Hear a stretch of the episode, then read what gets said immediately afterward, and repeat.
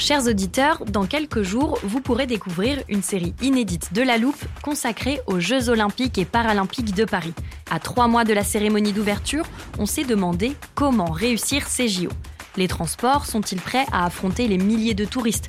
Le dispositif de sécurité est-il suffisant? L'enthousiasme sera-t-il finalement au rendez-vous? Pour répondre, on plonge durant cinq épisodes dans les archives des éditions précédentes, accompagnés des journalistes de l'Express.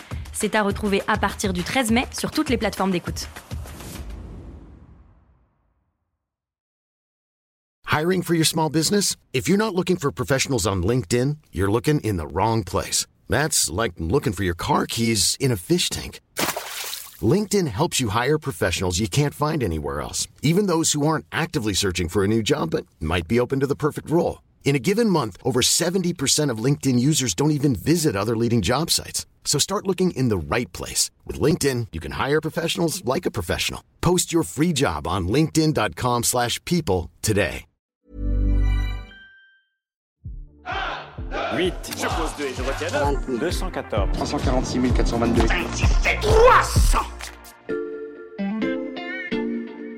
Bonjour, c'est Charlotte Baris. Bienvenue dans La Loupe, le podcast quotidien de l'Express. Aujourd'hui, on zoome sur un chiffre.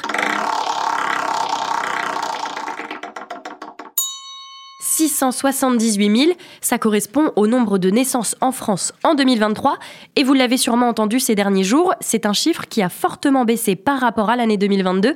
Bonjour Thibaut. Bonjour Charlotte. Thibaut Marotte, tu es journaliste au service économie de l'Express et tu as examiné les répercussions économiques d'une baisse de la natalité. D'abord, est-ce qu'il s'agit d'une baisse importante? Alors, euh, avant toute chose, la France reste toujours l'un des pays d'Europe avec la plus forte natalité. Mhm. 1,68 enfants par femme, là où en Italie ou en Espagne, on est plutôt autour de 1,2. Mais c'est quand même une chute marquante. En 2022, on était à 1,79 enfants par femme. Grosso modo, c'est une chute de 6,5% en un an.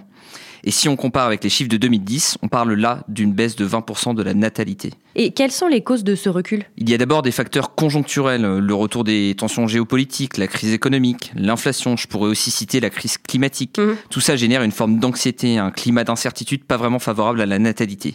Il y a aussi des causes peut-être plus personnelles. La société française évolue, on compte de plus en plus d'hommes et de femmes qui ne se projettent pas dans le fait d'avoir des enfants. Leur épanouissement passe par d'autres facteurs pro ou perso, Euh, la construction d'une carrière, le développement d'un cercle social.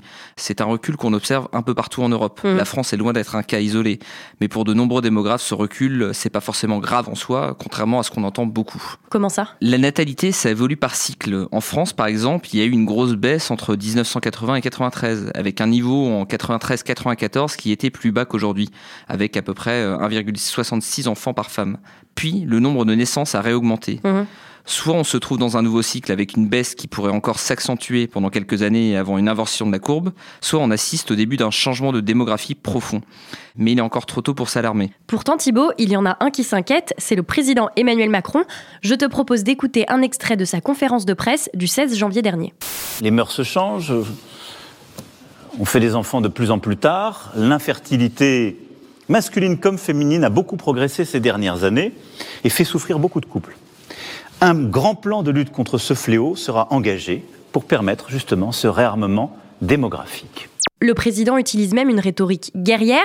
Il n'a pas donné beaucoup de précisions sur ce qu'il comptait faire à propos de la démographie, mais visiblement, cette baisse de natalité, ça le préoccupe. Pourquoi? Parce que si la baisse de la natalité se prolonge, on risque d'assister à une vraie crise démographique avec un impact direct sur nos finances. Mhm. La natalité qui baisse, c'est une société qui vieillit et ça pourrait fragiliser notre modèle social. Fragiliser notre modèle social De quelle manière? Alors, euh, première chose à laquelle on pense, notre système de retraite. Une génération avec peu d'enfants, ça veut dire qu'il y aura moins d'actifs pour payer les retraites des générations antérieures. Mhm. Pour y remédier, il y a plusieurs leviers.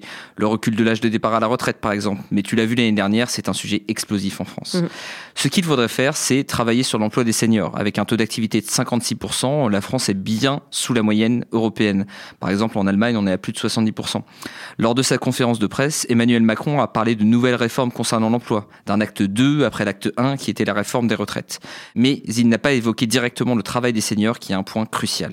Ça, c'est donc pour le financement de nos retraites. Si je suis ton raisonnement, Thibault, j'imagine qu'une baisse de la natalité, c'est aussi un risque pour notre système de santé. Oui, parce que baisse de la natalité égale société qui vieillit. Or, l'espérance de vie continue d'augmenter en France. En 2023, parallèlement à la baisse de la natalité, on a eu une baisse quasi équivalente de la mortalité, moins 6,5%, tandis que le nombre de maladies chroniques augmente aussi. Un sexagénaire coûte deux fois plus cher que la moyenne en soins médicaux et un septuagénaire quatre fois plus. Mmh. Si on veut garder notre système de santé, il faudra trouver d'autres moyens de le financer pour absorber cette hausse des dépenses. Je commence à saisir pourquoi un recul de la natalité inquiète en haut lieu.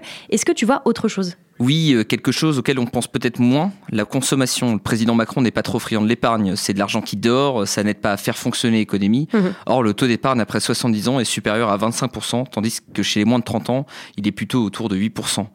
Une société avec plus de jeunes, c'est donc une société qui consomme plus. Donc tu vois, il ne faut pas que cette baisse de la natalité devienne un problème démographique structurel. Après, si c'est provisoire et que le nombre de naissances réaugmente, ce n'est pas grave. Ça peut même avoir un effet positif à court terme. Et lequel? À court terme, la baisse de la natalité, ça a du bon pour les finances publiques. Et les enfants, ça coûte plus à l'État en dépenses de santé et d'éducation que ça ne rapporte. Mhm. Au moins jusqu'à ce qu'ils travaillent. Mais ça, c'est vrai qu'on en parle beaucoup moins que les risques pour notre système social. On l'a bien compris, Thibaut, cette baisse de la natalité n'est pas encore trop alarmante, mais elle pourrait le devenir. Merci d'être venu nous expliquer tout ça. À bientôt, Charlotte. Thibaut Marotte, journaliste au service économie de l'Express. Tous ces décryptages sont disponibles sur l'express.fr. Je vous invite, chers auditeurs, à profiter de notre offre du moment. L'abonnement numérique est au prix d'un euro pour deux mois.